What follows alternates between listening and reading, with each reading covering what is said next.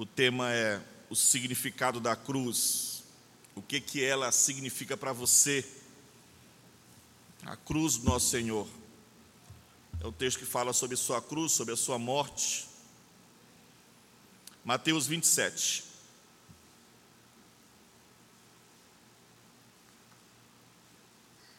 Eu vou ler, os irmãos acompanhem a leitura da palavra do Senhor. Desde a hora sexta até a hora nona, houve trevas sobre a terra.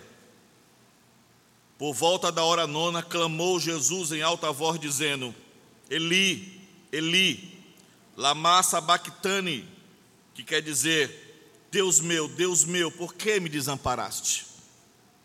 E alguns dos que ali estavam, ouvindo isto, diziam: Ele chama por Elias.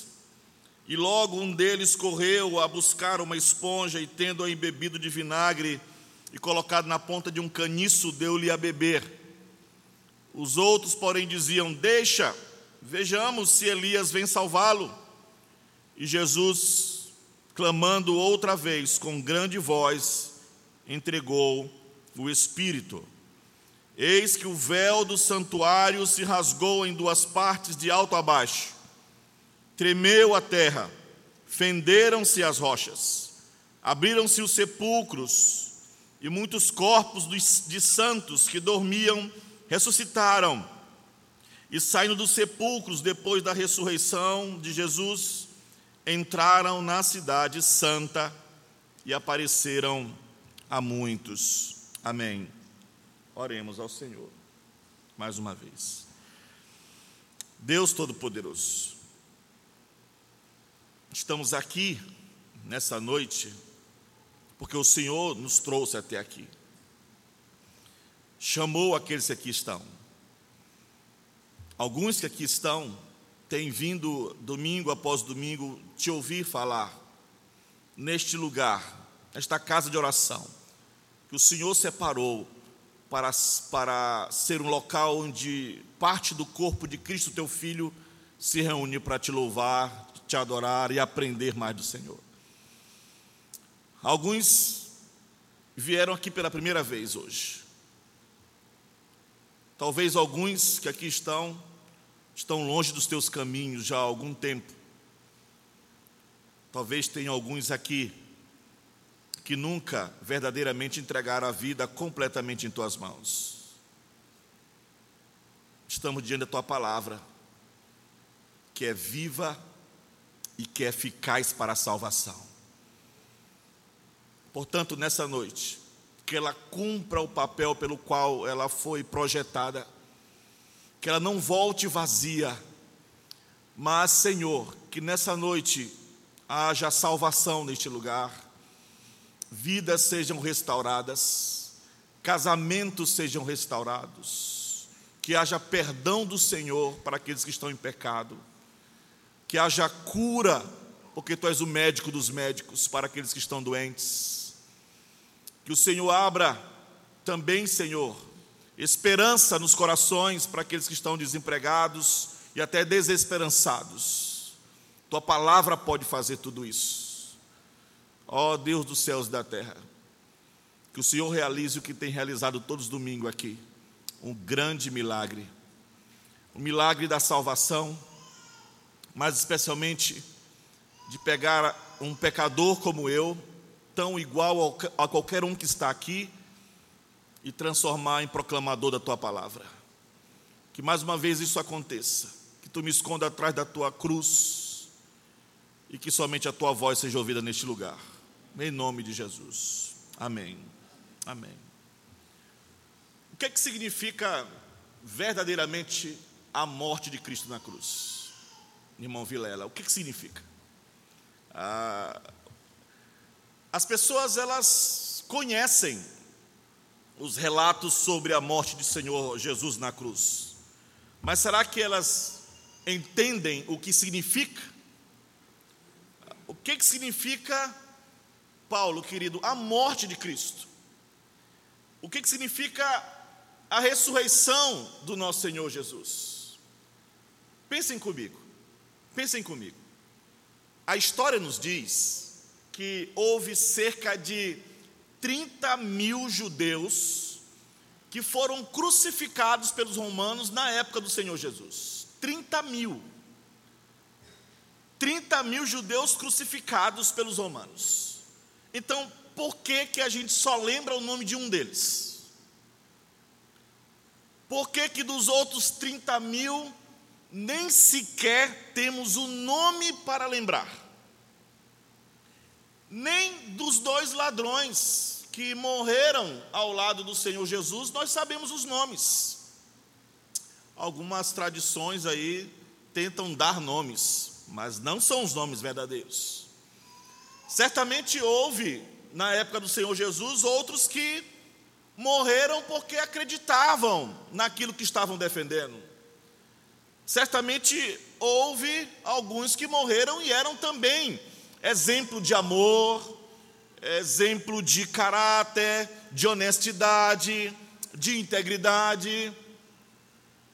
Por que então a história apenas celebra a morte de Jesus Cristo? De que maneira que isso é significativo para nós? Onde nós podemos encontrar, irmã Ana Maria, o significado da cruz?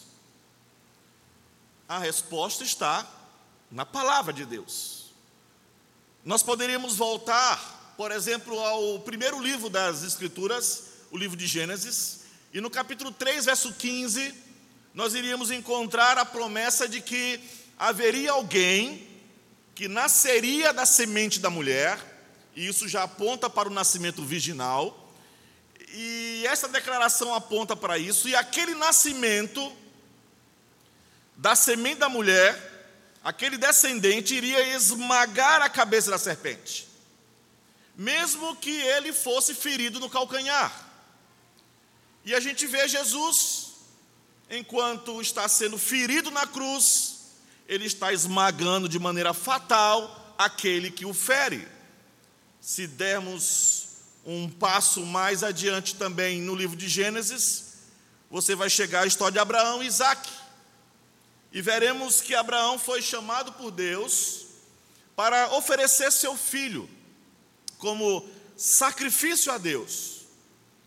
E no momento de fazer isso, Abraão descobre que Deus fornece uma outra alternativa para ele que há um carneiro que irá substituir seu filho. E aí a gente aprende que haverá um substituto para a morte no lugar daquele que merecia morrer. E a gente aprende mais sobre a cruz. Quando você chega na história de Moisés, então nós vemos toda a complexidade da lei mosaica, de todas as cerimônias, de todos os sacrifícios, e tudo isso descreve para nós que há a necessidade de um derramar de sangue, de um sacrifício de sangue para expiar, ou seja, para pagar pelos pecados. E a gente aprende um pouco mais sobre a cruz. Você pode ler o Salmo 22 e você tem detalhes sobre a cruz. Você pode ler Isaías 53 e ele explica a teologia da cruz.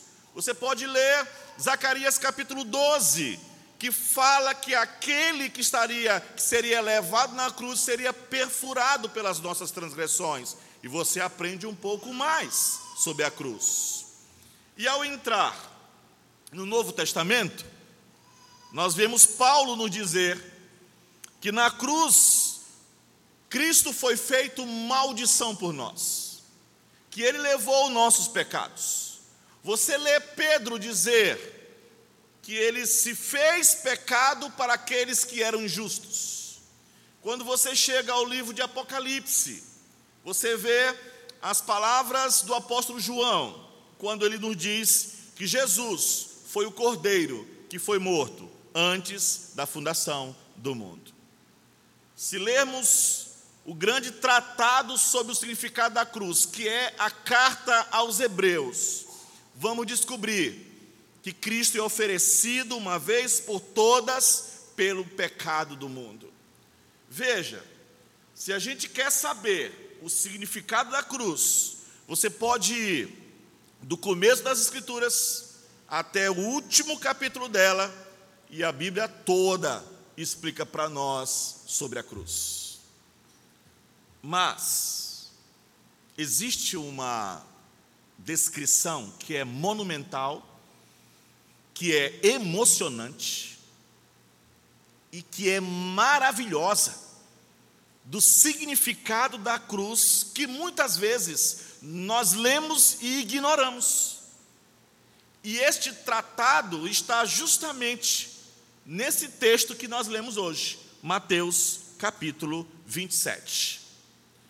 Aqui, nesse texto, ele descreve para nós de uma maneira mais surpreendente possível, mais milagrosamente possível, o significado da cruz. E aqui, no mesmo instante da morte de Jesus Cristo, o Wallace querido, existe seis milagres, seis milagres acontecendo, que são, na verdade, o comentário do próprio Deus Pai acerca do significado da cruz. Você pode ler repetidamente essa passagem e não ver isso, se não pararmos para contemplar profundamente essa verdade. Portanto, Mateus nos dá aqui nessa noite o próprio comentário de Deus sobre o que significa a cruz, a morte do seu filho. E o primeiro milagre, eu chamo, ou chamaremos nessa noite, de escuridão sobrenatural. Vamos ler, por favor, mais uma vez o verso 45, todos juntos. Mateus 27, verso 45 desde agora, desde a hora sexta até a hora nona, trevas sobre toda a terra. Lucas capítulo 9, do, oh, perdão, Lucas capítulo 2, dos versos 9 ao 11, nos diz que quando Cristo nasceu, houve uma grande luz no céu.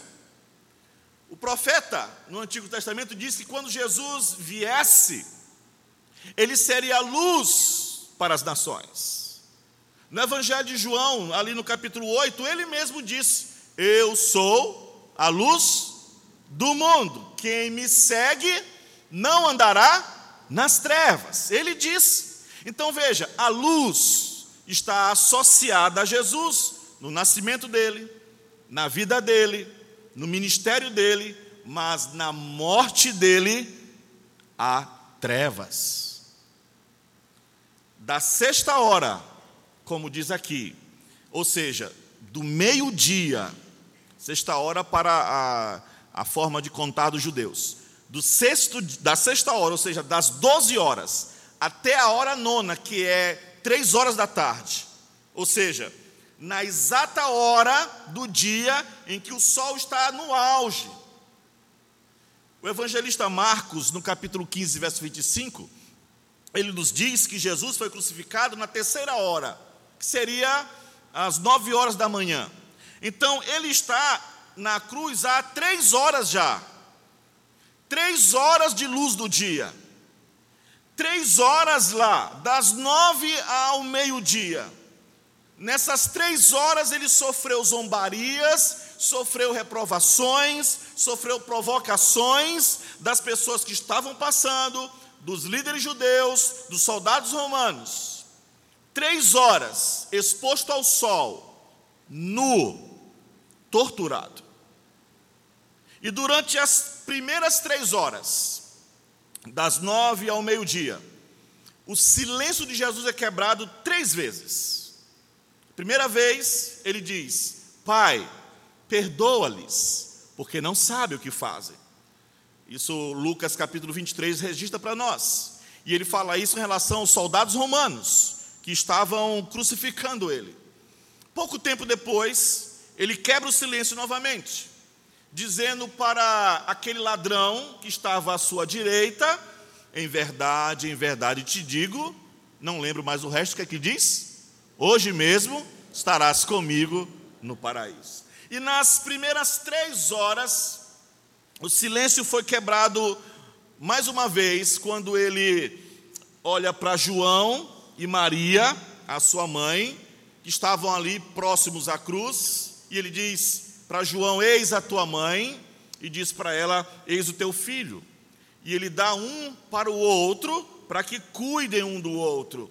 Então, nas três primeiras horas, ele não disse nada além disso. Mas agora, começa a segunda rodada de três horas. E instantaneamente, ao meio-dia, a terra escurece. Nós não sabemos, e há uma discussão tola entre os teólogos, se toda a terra escureceu, se foi só Israel que escureceu, se foi só Jerusalém que escureceu. Nós não sabemos se a, escura, se a escuridão envolveu apenas a, a, a, terra de Israel, ou Jerusalém, ou metade da terra que estava iluminada, né, porque só metade fica iluminada.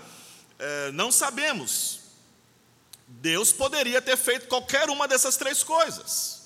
Se você ler Êxodo capítulo 10, Deus escureceu a terra do Egito. Em, em Josué capítulo 10, a Bíblia nos diz que Jesus fez o sol parar. É claro, essa é a visão de quem estava lá vendo. Nós sabemos que não foi o sol que parou, nós sabemos que ele para a terra, para de girar a terra, e isso com certeza causa impacto na terra inteira. E isso deve ter sido assim. Em 2 Reis capítulo 20, a sombra do sol que batia em um relógio de sol do rei Acais retrocede 10 graus. Uau! O que, que Deus fez? Ele deve ter mexido na rotação da terra. Isso deve ter impactado toda a terra. Ou seja, Deus tem poder de escurecer São Luís, tem poder de escurecer o estado do Maranhão, tem poder de escurecer todo o Brasil, e se quiser, ele escurece toda a terra. Amém? Diga amém com força aí que é isso. É isso. Existe, é porque ele tem poder para isso. Na verdade, existem relatos históricos sobre essa escuridão deste dia, do período de Jesus. Ah, um historiador chamado Orígenes, por exemplo, ele se refere a uma declaração de historiador romano que menciona essa escuridão em comum. Tertuliano também menciona essa escuridão. E há um relatório feito por Pilatos para Tibério, que era o governador, dizendo que o imperador estava ciente de que todo o mundo estava escuro das 12 até as 3 da tarde em um determinado dia daquela época. Ou seja, pode ser que toda a terra, que parte da terra ficou escura. Nós realmente não sabemos, não é o que interessa. Talvez Alguns dizem que foi uma nuvenzinha que estava passando, que escureceu. Gente, tem gente para atacar a Bíblia de todo jeito, não é verdade? Uma nuvenzinha branca do tamanho da mão de um homem ficou na foto do sol. Não, não pode ser. Sabe por quê? Porque o evangelista Lucas, lá no capítulo 23, verso 44, ele diz que o sol escureceu. E a palavra que ele usa lá na língua grega é a palavra ekleipo, ou ekleipo, de onde vem a palavra eclipse. E a palavra significa literalmente falhar completamente. Ou seja, o sol falhou, disse o evangelista Lucas. Foi o que aconteceu. Deus sobrenaturalmente desligou o sol. Não foi um eclipse natural. Não poderia ser um eclipse natural. Porque no período em que os judeus celebravam a Páscoa, é, o Sol e a Lua estavam em extremos opostos na Terra. Então não teria como acontecer um eclipse natural do Sol ou da Lua naquele momento. Então, o que aconteceu foi: o Sol falhou, o Sol se pôs tornou-se tão escuro quanto a meia-noite no meio-dia. Qual é o significado disso para nós? O que significa essas trevas? O que que Deus está dizendo através disso? É impressionante porque nenhum escritor, nem do Novo Testamento ou do Velho Testamento, ele comenta sobre isso. Porque não precisa comentar sobre isso porque é muito óbvio o que isso significa. Se você for para o Antigo Testamento, você vai descobrir que a escuridão, ela é sempre usada nas escrituras como um símbolo de julgamento divino. Isaías capítulo 13, por favor, dos versos 9 ao 11.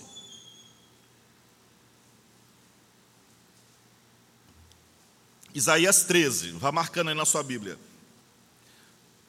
Verso 9 ao 11. Ele está falando sobre o julgamento final que Deus vai trazer ao mundo.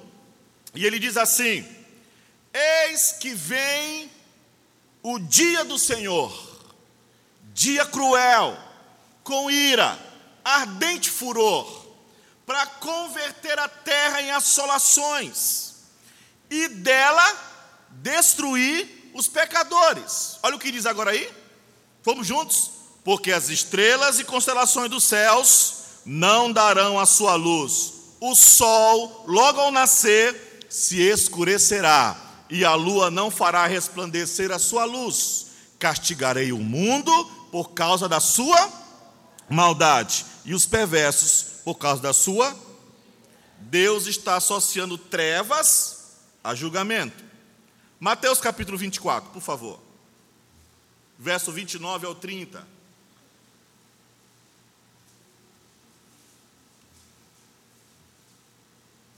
O texto diz: Logo em seguida, a tribulação naqueles dias, o que, é que diz agora aí? O sol escurecerá, a lua não dará sua claridade, as estrelas cairão do firmamento e os poderes do céu serão abalados. Então aparecerá no céu o sinal do Filho do Homem, julgamento associado a trevas. Anote aí, não vamos ler. Joel capítulo 2, verso 30 ao 31. Sofonias capítulo 1, dos versos 14 ao 18. Tudo, por toda a escritura, você vai encontrar trevas associadas ao julgamento do Senhor. Se a salvação de Deus é vista como luz, o julgamento de Deus é visto como trevas profundas. Então Deus está dizendo para nós que a cruz do Senhor Jesus é lugar de julgamento divino, é um lugar para derramar a ira divina. Esta não é apenas uma, uma entre mil, trinta mil pessoas morrendo. Este não é apenas um Marte bem intencionado que morreu na cruz. Este não é apenas um homem amoroso é, incomum. Este é um ato de julgamento divino de Deus sobre o seu único filho. E Deus atesta isso, tornando meio-dia em meia-noite. Agora, vou fazer uma pergunta para vocês. Pense que a gente está na EBD. Só tem uma coisa que Deus julga.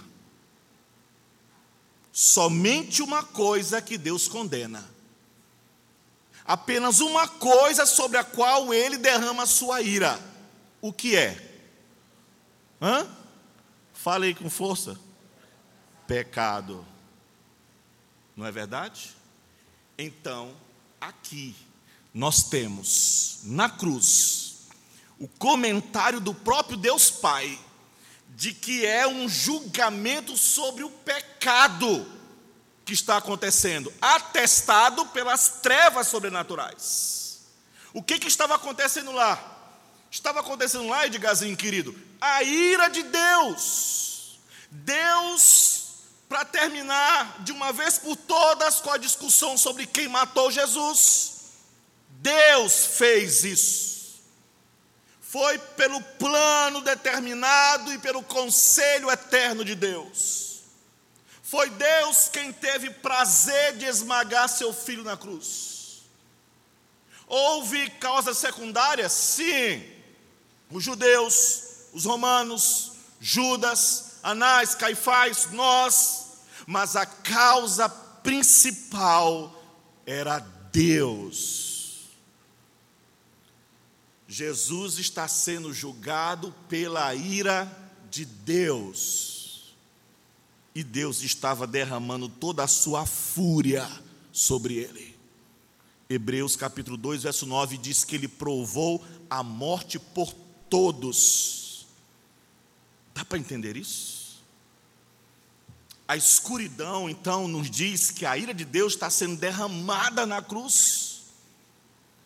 Esse é o primeiro milagre. O pecado estava realmente sendo julgado lá, louvado seja Deus. Jesus não está morrendo como exemplo, ele não está morrendo como um mártir de uma causa nobre, ele estava morrendo como um sacrifício pelo pecado. E aquela escuridão sobrenatural mostra que Deus está deixando isso bem claro para nós. Ele estava julgando o seu filho em nosso lugar e em nosso favor. Há um segundo milagre. Eu chamo de separação soberana, versículo 46 ao 49. Vamos ler juntos? Por volta da hora nona, clamou Jesus em alta voz, dizendo: Eli, Eli, lama sabachthani, que quer dizer: Deus meu, Deus meu, por que me desamparaste? E alguns dos que ali estavam ouvindo isto diziam: Ele chama por Elias. E logo um deles correu a buscar uma esponja e, tendo bebido de vinagre e colocado na ponta de um caniço, deu-lhe a beber. Os outros, porém, diziam: Deixa, vejamos se Elias vem salvá-lo. Separação soberana. Essas duas palavras, Eli, Eli, são palavras hebraicas. O evangelista Marcos registra Eloi, Eloi, que é aramaico. Eli, Eli, meu Deus, meu Deus. Eli vem de El, que é Deus. Meu Deus, meu Deus. E eles, eles sabiam o que ele estava dizendo. Eles sabiam que ele não estava chamando Elias. Eles sabiam o que quer dizer lama sabachthani, que quer dizer porque o Senhor me abandonou, porque o Senhor me desamparou. Eles conheciam o Salmo 22, verso 1. Eles cantavam o Salmo 22, verso 1. Eles memorizaram o Salmo 22, verso 1. Eles sabiam o que Jesus está dizendo. Aqui está um segundo milagre. É um milagre no sentido de que é um evento inexplicável, sobrenatural, algo que está, irmãos queridos, além da nossa capacidade de compreensão humana. Porque Deus está separado de Deus. Como pensar isso, Marlon? Deus separado de Deus. Deus Pai vira as costas para Deus Filho. Dizem que Martim Lutero entrou em reclusão para tentar entender esse mistério e diz os historiadores que ele ficou mais confuso do que quando ele começou a estudar. Deus separado de Deus. Ao final das três horas da fúria, da ira de Deus sendo derramada na sua capacidade máxima sobre seu filho Jesus, ele, três horas, diz os reformadores, recebeu o inferno sobre ele, recebendo o nosso pecado. Ao final das três horas de julgamento, o que ele esperava era um alívio. E ele diz: e ele clama pelo fato de que está separado de Deus. Mas ele sempre esteve junto com Deus. Durante toda a eternidade, na era querida, ele foi amado por Deus Pai. Ele foi o amor perfeito do seu pai. E foi o amor perfeito do seu pai por ele que levou o pai a colocar o plano redentor, o plano eterno redentor em ação de eleger pessoas, escolher pessoas na eternidade, de estabelecer a história e o tempo na história para resgatar essas pessoas quando ouvissem o Evangelho, de reuni-las em glória, para que ele pudesse entregar esta igreja ao seu filho como uma noiva, como um presente de amor. Foi o amor perfeito do Pai pelo Filho que fez tudo isso acontecer. E agora, tendo sido amado por seu Pai perfeitamente por toda a eternidade, ele é tratado como se o Pai o odiasse. E seu Pai lhe dá as costas. Por que, que ele faz isso, querido Marcelo? Por que como diz Abacuque capítulo 1, verso 13, Deus, tu és tão puro de olhos que tu não podes ver o mal e a iniquidade tu não podes contemplar, porque Ele é santo. Deus virou as costas porque não podia olhar o pecado. O que isso nos diz sobre a cruz? Isso nos diz que Jesus se tornou pecado por nós. Este é o testemunho do Pai ao dar as costas ao Filho. Ele está dizendo o que estava acontecendo, porque há uma coisa que Deus não pode colocar diante da sua face, isso é o pecado, meus irmãos. Romanos capítulo 4, verso 15 diz, é, 4 verso 25 diz que ele foi entregue por nossas transgressões. 1 Coríntios capítulo 15, verso 3 diz que ele morreu pelos nossos pecados.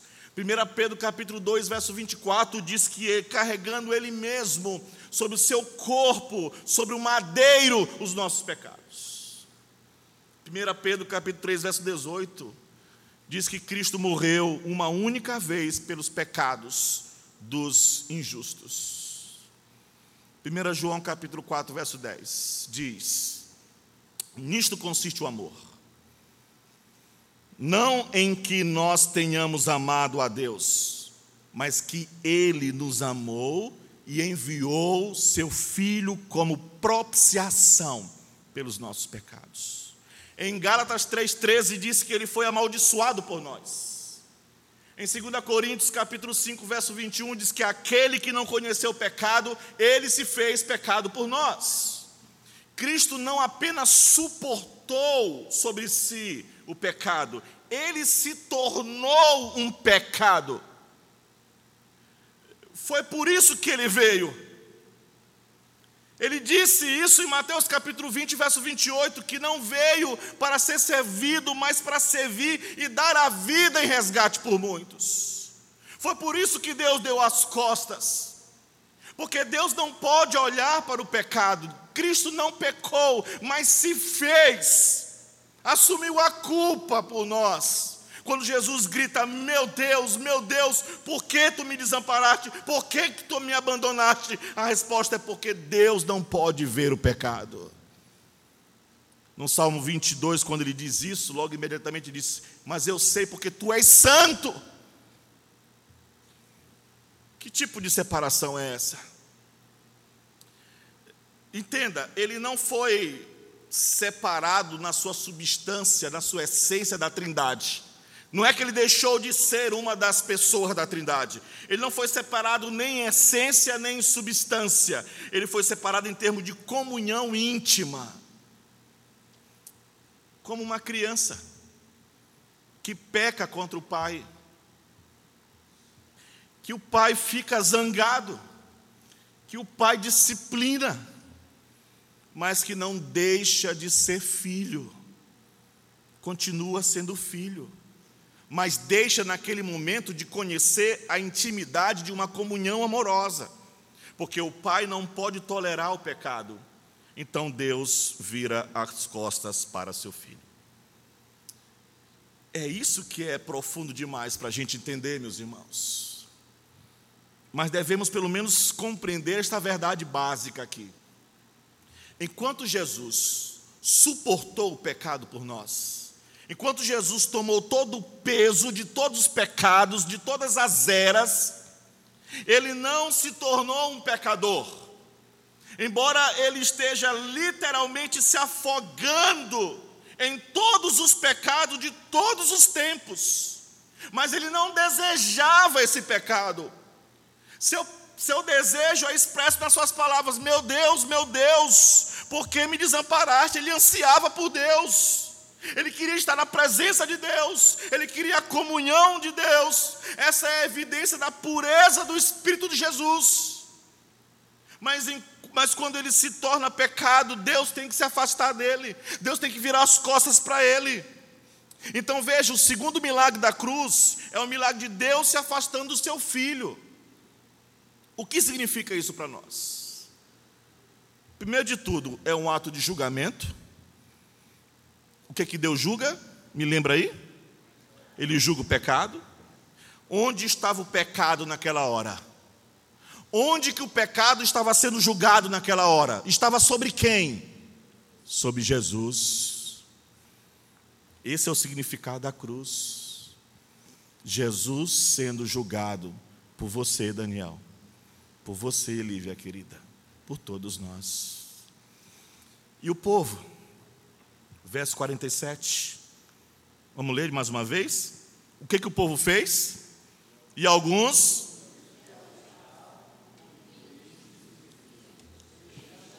E alguns do que ali estavam ouvindo isso diziam, ele chama por Elias.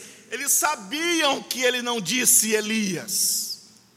Eles sabiam que ele disse Eli, Eli. Eles sabiam o que ele estava dizendo, meu Deus, meu Deus. Eles conheciam o Salmo 22. Isso aqui é uma piada. Eles estão rindo dele. Eles estão zombando dele. O profeta Malaquias havia dito no final do livro que quando o Messias viesse estabelecer seu reino, Elias viria primeiro para, para preparar o lugar. E ele se refere claramente ao profeta João Batista. Eles estavam zombando do Senhor. Eles estão dizendo: olha aí, esse que disse que era o Messias, esse pobre Messias equivocado aí, ainda pensa que ele terá seu reino. Talvez ele esteja pedindo que Elias venha e anuncie que ele é o Messias prometido. Era zombaria. É nesse ponto que os escritores do Evangelho vão nos dizer que ele teve sede. É por isso que o texto diz, e essa quarta vez que o silêncio do, Calvário é quebrado, o versículo 48, olha o que diz para nós. E logo, um deles, um dos soldados, correu a buscar uma esponja e, tendo-a embebido de vinagre, colocado na ponta de um caniço, deu-lhe a beber. Essa palavra traduzida na revista atualizada como a nossa Bíblia como vinagre, na língua grega é um vinho, vinho azedo, um vinho barato, diluído em água. Era uma bebida comum que os trabalhadores bebiam, que os soldados romanos bebiam. Eles deram para Jesus saciar sua sede. E a multidão viu isso como uma outra piada. Olha o verso 49. Os outros, porém, diziam: Deixa, Vejamos se Elias vem salvá-lo. Mais zombaria. Você consegue imaginar que eles estavam fazendo isso logo após aquela incrível escuridão? Logo após aquela terrível escuridão, inexplicável. Eles nem pararam para pensar no que poderia estar acontecendo naquela hora. Eles poderiam ter lembrado das palavras de Isaías, que trevas está ligada a julgamento. Eles ignoraram aquela escuridão e continuaram a zombar das palavras de Jesus. Meu Deus, meu Deus, por que me desamparaste? Meus irmãos, o que isso nos diz sobre a cruz? Se as trevas demonstram a ira, a separação de Deus demonstra santidade.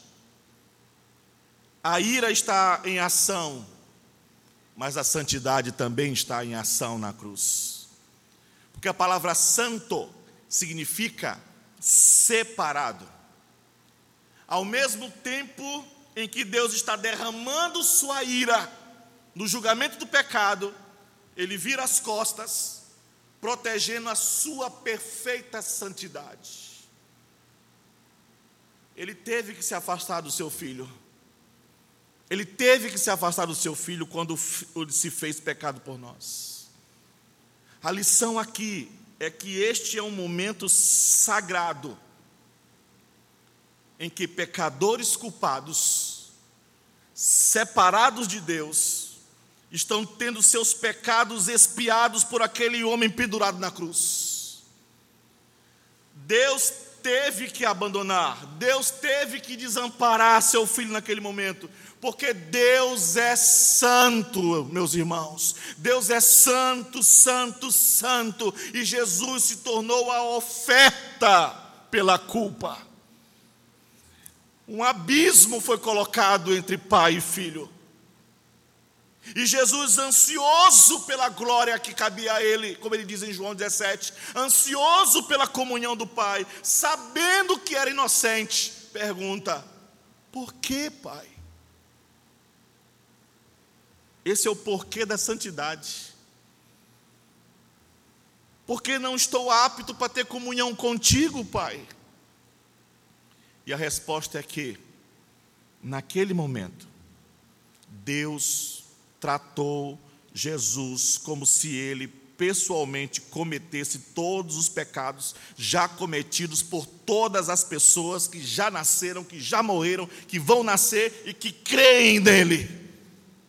Se você crer em Jesus como único e suficiente Salvador na sua vida, Jesus sofreu por você na cruz. Se você rejeita a morte de Cristo como para você, o que você merece, meu querido, é o inferno que ele sofreu naquelas três horas de julgamento do Senhor. Na cruz, Jesus se tornou pecado por nós.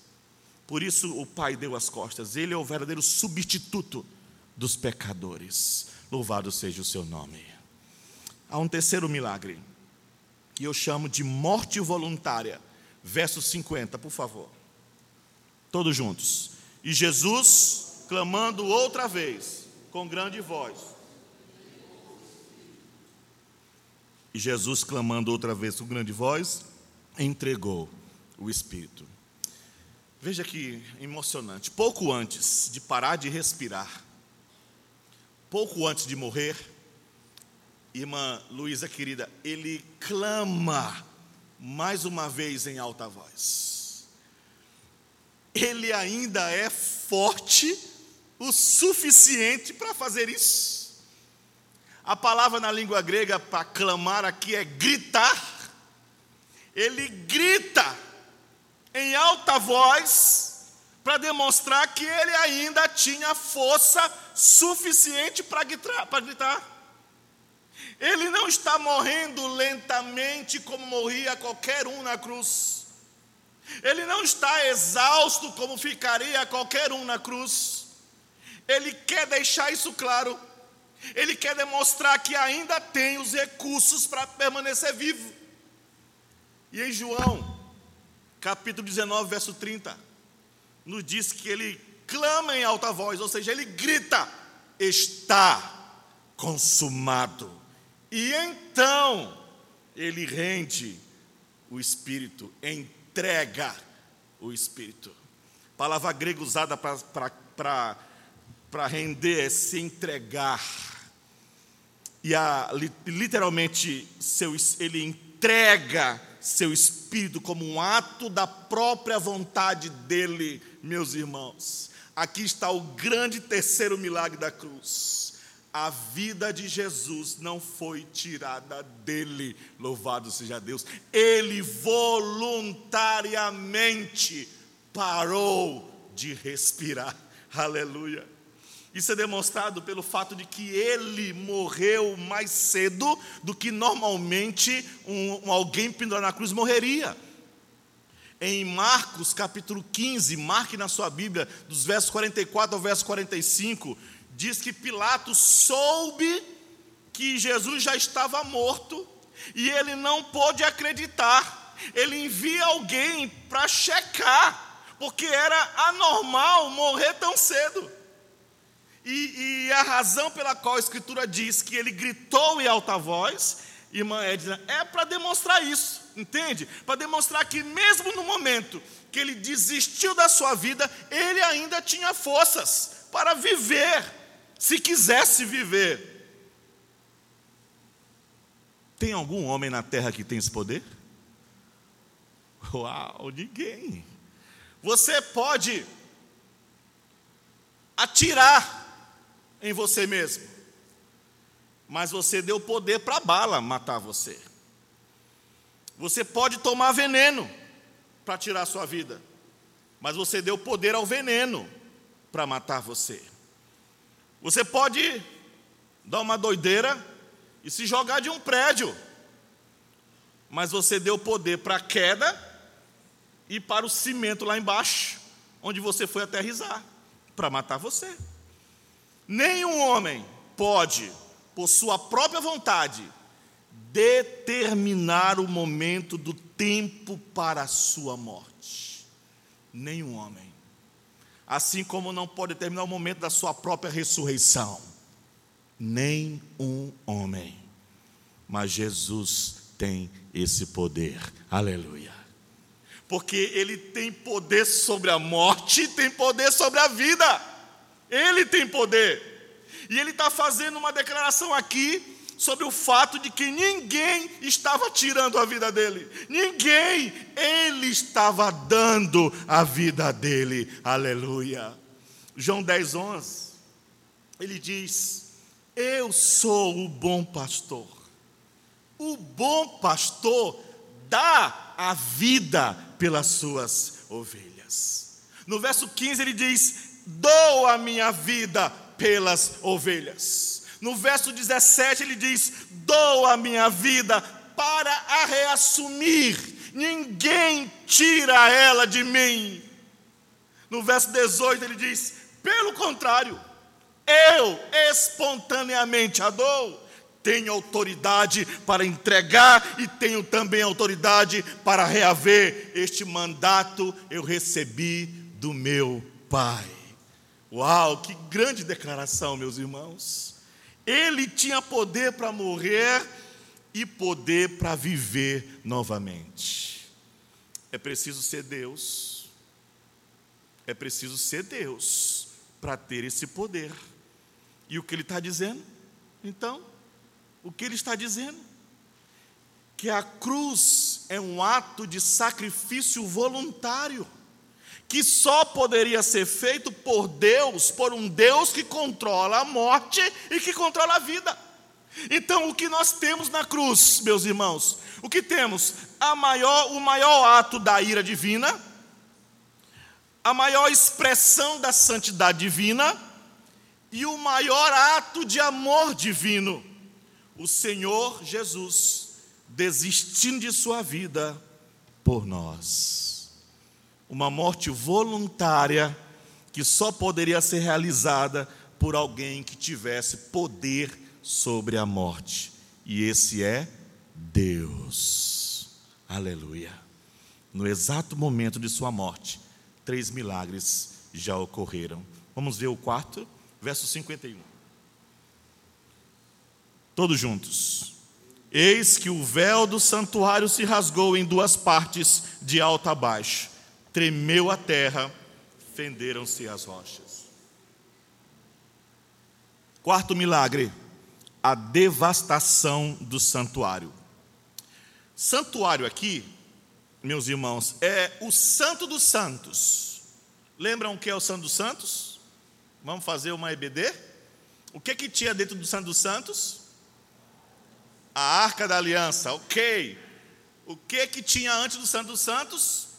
Um santuário também, né, onde ficavam os sacerdotes, tinha a mesa da propiciação, lembram disso? Candelabro, altarzinho do incenso. O que, que separava o lugar onde as pessoas podiam estar do Santo dos Santos? O véu. No meio do templo, Deus havia prescrito que houvesse um santuário que representava a presença dele. Havia um lugar sagrado e em seguida havia uma grande cortina, um véu, no interior, o Santo dos Santos, onde ninguém podia ir, exceto um homem, que era quem? O sumo sacerdote, que entrava quantas vezes por ano lá? Apenas uma vez. Em que dia? No dia da festa de da palmatória. Festa da expiação. No dia da expiação, em que ele entrava lá para oferecer sangue do altar pelo sacrifício oferecido pelos pecados do seu povo. E ali, quando ele entrava com aquela bandeja com o sangue do sacrifício, ali era uma representação de que ele estava oferecendo um sacrifício pelos pecados dele também e também de todas as pessoas. e naquele dia ele aspergia o sangue sobre a tampa da arca. Qual era o nome dela? Propiciatorium. Lembra disso? Né? Em cima da tampa ficava dois anjinhos que ficavam olhando para dentro da arca. Dentro da arca ficava o quê? As tábuas da lei. Então o anjo, quando olhava para as leis, dizia: Você é pecador. Você quebrou a lei, Paulo. Você deve pagar por isso. Mas quando o sumo sacerdote, que representava o Senhor, mediador entre os homens e Deus, entrava com sangue e aspergia, por isso que a gente batiza por aspersão, aspergia o sangue sobre a tampa do propiciatório, os anjinhos que estavam ali não conseguiam mais ver a lei, porque o sangue agora impedia que eles olhassem a lei e eles diziam: Alan, tu é inocente, porque não tem mais como te julgar, não consigo ver a lei, porque o sangue do sacrifício cobriu a lei. É por isso que diz lá que Cristo na cruz fez propiciação por nós, o seu sangue cobriu os nossos pecados. Quando o Senhor Deus olha para nós, Ele não olha mais os nossos pecados, mas Ele olha o sangue do seu filho e diz assim: E vocês são justos, não por causa de vocês, mas por causa do sangue que cobre vocês, o sangue do meu filho. Amém? Propiciação. Então o sumo sacerdote levantava o canto da cortina, entrava, aspergia o sangue e saía porque isso era um simbolismo. E nenhum homem podia estar ali, porque ninguém tinha acesso a Deus. E ele andava com uma corda amarrada e uns sininhos que iam batendo. Quando não se ouvia mais o sino bater, é porque ele foi fulminado, morreu, porque tinha alguma coisa errada com ele lá. Entende isso? Você quer ser sumo sacerdote? Quer não, né? Então, o sumo sacerdote levantava o canto, aspergia e saía. Porque o simbolismo é: ninguém tem, ninguém tem lugar na presença de Deus. Ninguém tem acesso à presença de Deus. Porque nenhum sacrifício realmente espiava pecado. Nenhum cordeiro foi suficiente, nenhum bode foi suficiente, nenhuma pomba foi suficiente, nenhum sacrifício, porque ninguém jamais pôde cumprir a lei de Deus, e o véu ocultava o lugar onde Deus habitava, para que os homens tivessem consciência de que não tinham acesso a Deus, porque Deus não pode receber pecadores na sua presença. O pecado não tinha sido tratado ainda, não poderia haver acesso real. Mas quando Cristo morreu na cruz, quando nosso Senhor morreu na cruz, o véu foi rasgado de cima a baixo. Flávio Josefo descreve como uma cortina muito pesada que nenhum homem podia rasgar. Era um símbolo de separação. E no instante que Jesus morre, Deus o pega, Deus rasga aquele véu de cima a baixo. E naquele exato momento, o templo estaria cheio de peregrinos, cheio de sacerdotes, cheio de sacrifícios, tudo acontecendo, porque às três horas da tarde era a hora de matar o sacrifício. De repente, para o horror de todos, o Santo dos Santos está completamente exposto. Eu imagino todos correndo, com medo de serem fulminados pela arca da aliança, pela presença de Deus. O que Deus está dizendo para nós, o que significa a cruz para nós, na morte de Jesus, existe acesso total à presença de Deus. Oh, por quê? Porque Ele pagou pelos nossos pecados. Este é o comentário do Pai sobre o sacrifício da cruz. Deus abriu seus braços, e a gente pode dizer, como disse o escritor de Hebreus no capítulo 4, verso 16: Acheguemos-nos, portanto, confiadamente, junto ao trono da graça, a fim de recebermos misericórdia e acharmos graça para socorro em ocasião oportuna. Louvado seja Deus. Ah, meus irmãos. Se você já entregou a vida ao Senhor Jesus, não tem cortina, não tem véu que separe você de Deus. Agora podemos nos achegar à presença de Deus, porque a separação foi removida na morte do Senhor Jesus, que pagou pelo pecado. Não existe mais barreiras, porque não há mais barreiras para aquele revestido de poder. Não há mais barreiras, não há barreiras. Que verdade gloriosa! Não vou cantar, não, Cassia. Amém. E ouça, quando aquela cortina foi rasgada, foi o fim do templo, foi o fim dos sacrifícios, foi o fim do sacerdócio, foi o fim de todo o sistema judaico. Tinha acabado, foi embora. E para mostrar quanto, quanto que era o fim, em poucos anos os gentios iriam entrar naquela cidade, iriam pisar e destruir aquele templo. Acabou. Quando Cristo morreu, os homens tiveram acesso a Deus. Que glória! A antiga aliança havia terminado, a separação se foi, e Deus diz na cruz: Esta é a nova aliança, através do sangue do meu filho. Eu abro a minha santa presença para todos aqueles que creem em seu nome e terão seus pecados perdoados. Você crê nisso?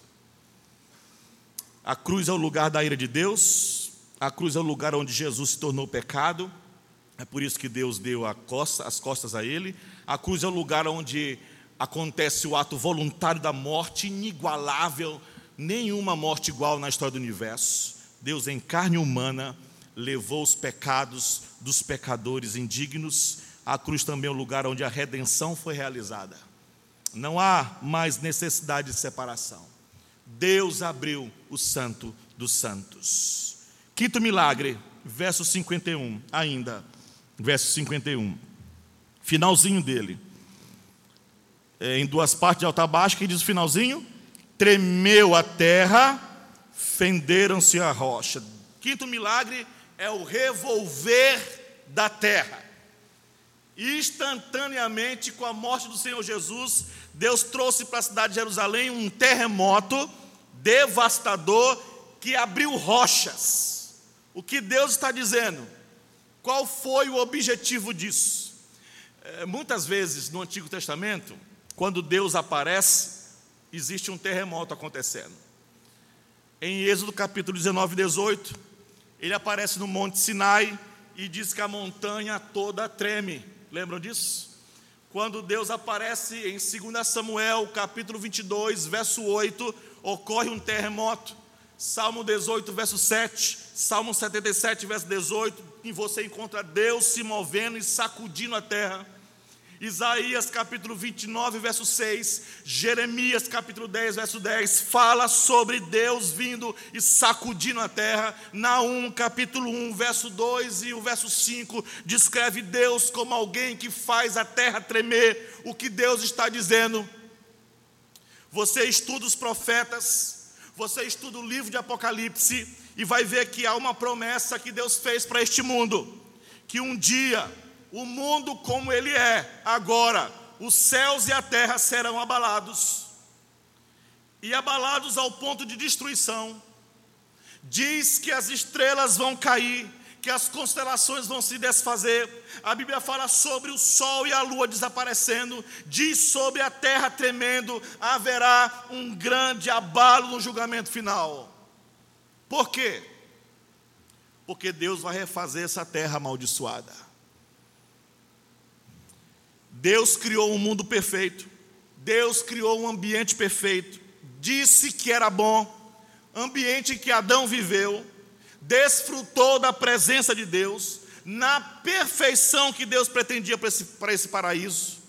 Mas quando Adão pecou, não apenas ele e Eva foram amaldiçoados, mas a palavra de Deus diz que a terra foi amaldiçoada. E a terra até hoje está balançando, cambaleando sob a maldição. Romanos capítulo 8 diz que toda a criação geme com dores, esperando o dia da sua redenção, o dia do paraíso recuperado. E a Bíblia promete que vai haver um novo céu e uma nova terra. Aleluia. Haverá um tempo em que a terra será como deveria ser. Haverá um tempo em que o usurpador, Satanás, será destruído. Cristo reinará eternamente. E a terra não será mais amaldiçoada, será uma nova e maravilhosa terra. Melhor do que o Éden, pode ter certeza. Melhor do que o jardim que estava no Éden, pode ter certeza. Porque no jardim do Éden, o pecado ainda entrou, mas novos céus e nova terra não haverá mais pecados. Aleluia. O que isso tem a ver com o que aconteceu na cruz? Quando Deus sacudiu a terra com a morte de Cristo, Ele está dando para o mundo um gostinho do que Ele vai fazer no futuro. Ele está dando um gostinho na cruz do que Ele vai fazer. Ele vai sacudir a terra no tempo da vinda do seu próprio filho. Quando Jesus morreu naquela cruz, ele cumpriu com perfeição a vontade do Pai. E na cruz ele conquistou o direito de ser o rei da terra. Conquistou o direito de tirar o livro das mãos de Deus, como é dito em Apocalipse capítulo 5, de desatar os selos, de coordenar toda a história e deu controle sobre tudo. Ao cumprir os planos de Deus obedientemente na cruz, concluindo a obra da salvação, o Pai disse: Você será o rei da terra. Eu te darei as nações aos teus pés, toda autoridade te é dada agora. Eu te darei a terra para governar, todas as pessoas irão dobrar o joelho diante de ti, tu governarás o universo na terra, sob a terra, acima da terra, como diz Paulo em Filipenses 2. Sacudir a terra com a morte de Cristo foi a maneira de Deus demonstrar a promessa de que o mundo vai ser renovado, reconstruído, restaurado. E para isso, a terra vai tremer. Vai tremer. Ligado a isso, tem um sexto milagre, por fim. Julgamento, ou subjugando a morte. 52 ao 53. Vamos ler? Esse é bom. Abriram os sepulcros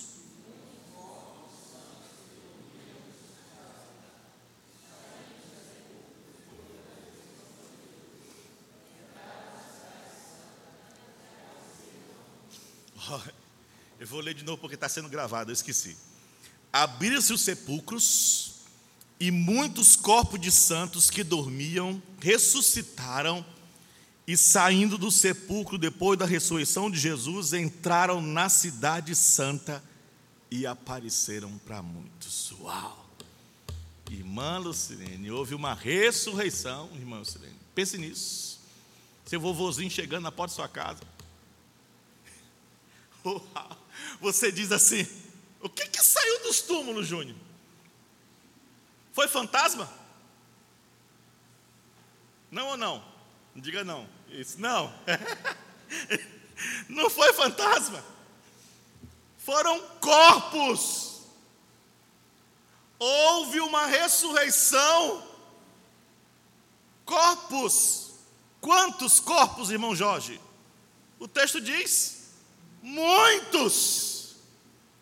Isso quer dizer, todos os mortos levantaram? Não. Quer dizer, muitos. Nem todos eles. Ou seja, foi seletivo. Alguns. Registra um grupo específico. Quem foram esses muitos? Corpo de quem? Dos santos. Que santo? São Pedro? São não, estava vivo ainda. Não! Que santos são esses? Hã? Estou esperando aí. Isso. Os crentes do Antigo Testamento. Amém? Porque no Antigo Testamento também tinha crentes. Sabia disso? Salvos por causa da fé em Cristo. Pastor, mas o Cristo ainda não tinha nascido, nem tinha morrido. Ok, mas eles acreditavam na promessa. Desde Gênesis 3,15, que eles aguardavam a vinda daquele que iria esmagar a cabeça da serpente. Então, lá no Antigo Testamento, para a pessoa ser salva, ser crente, receber o Espírito Santo, tinha que olhar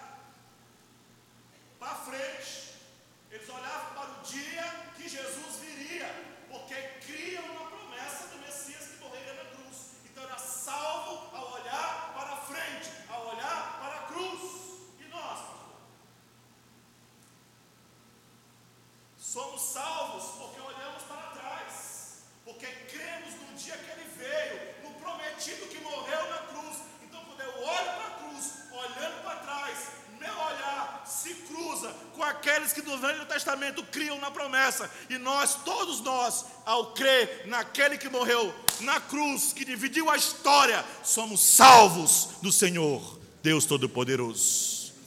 Os crentes do Antigo Testamento, que estavam esperando há muito tempo pela ressurreição, quando Jesus morre, seus espíritos vieram da morada, onde os espíritos habitavam esse dormir aqui é apenas uma analogia para a morte, e foram unidos a corpos glorificados que saíram dos túmulos.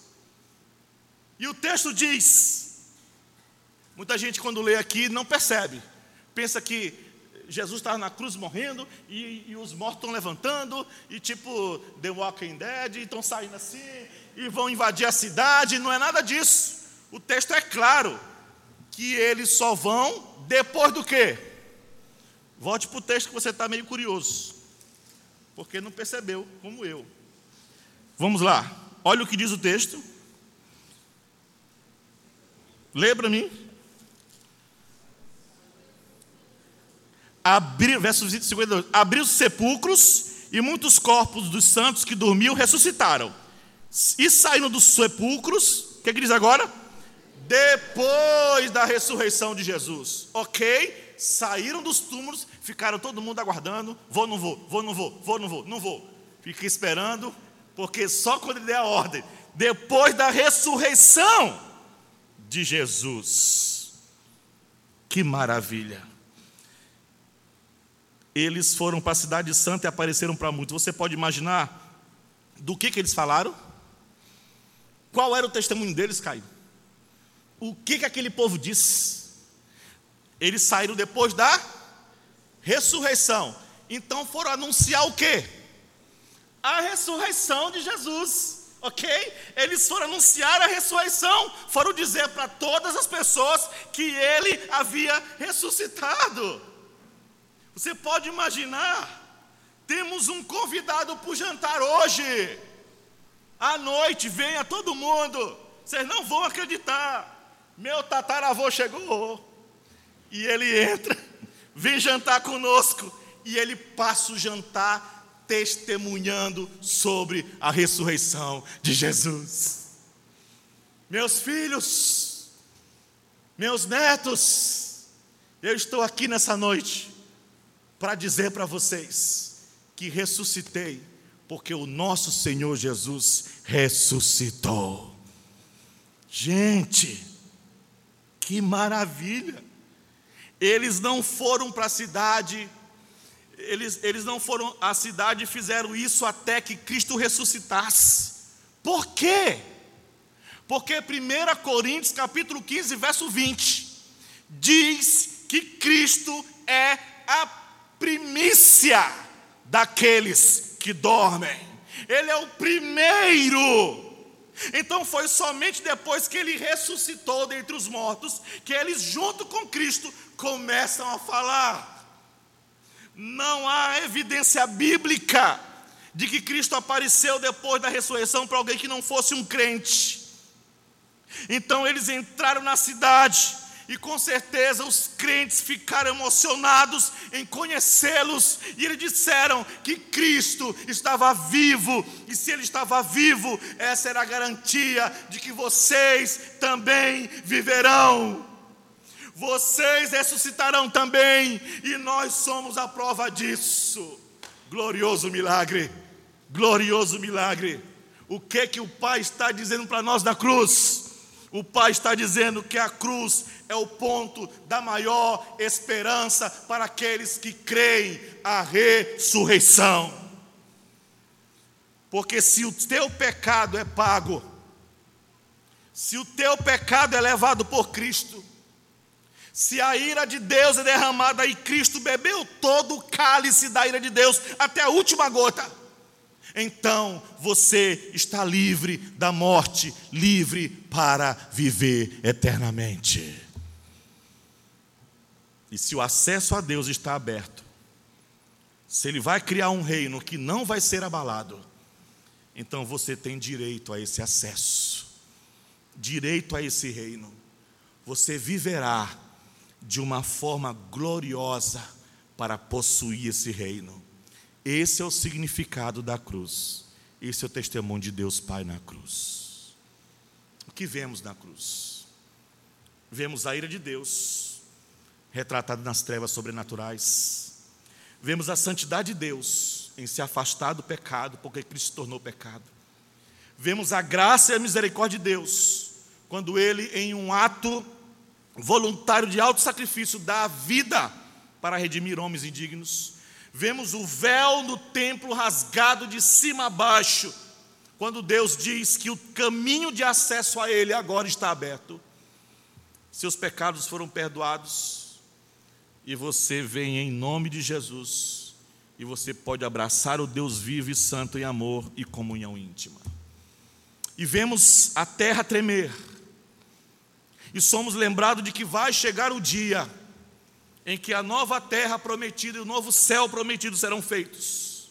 Jesus reinará como Rei dos Reis, Senhor dos Senhores, e nós estaremos lá para reinar com Ele. Porque a ressurreição desses poucos cristãos do Antigo Testamento é a garantia também da ressurreição de muitos que nele creem. Você crê no Senhor? Essa é a mensagem da cruz. Este é o testemunho de Deus. Você acredita nisso?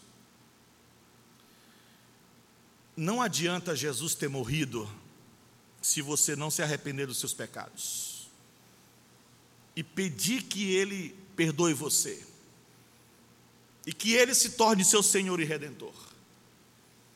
Não adianta Ele ter morrido se você não se desviar dos seus maus caminhos e perceber que não pode salvar a si mesmo.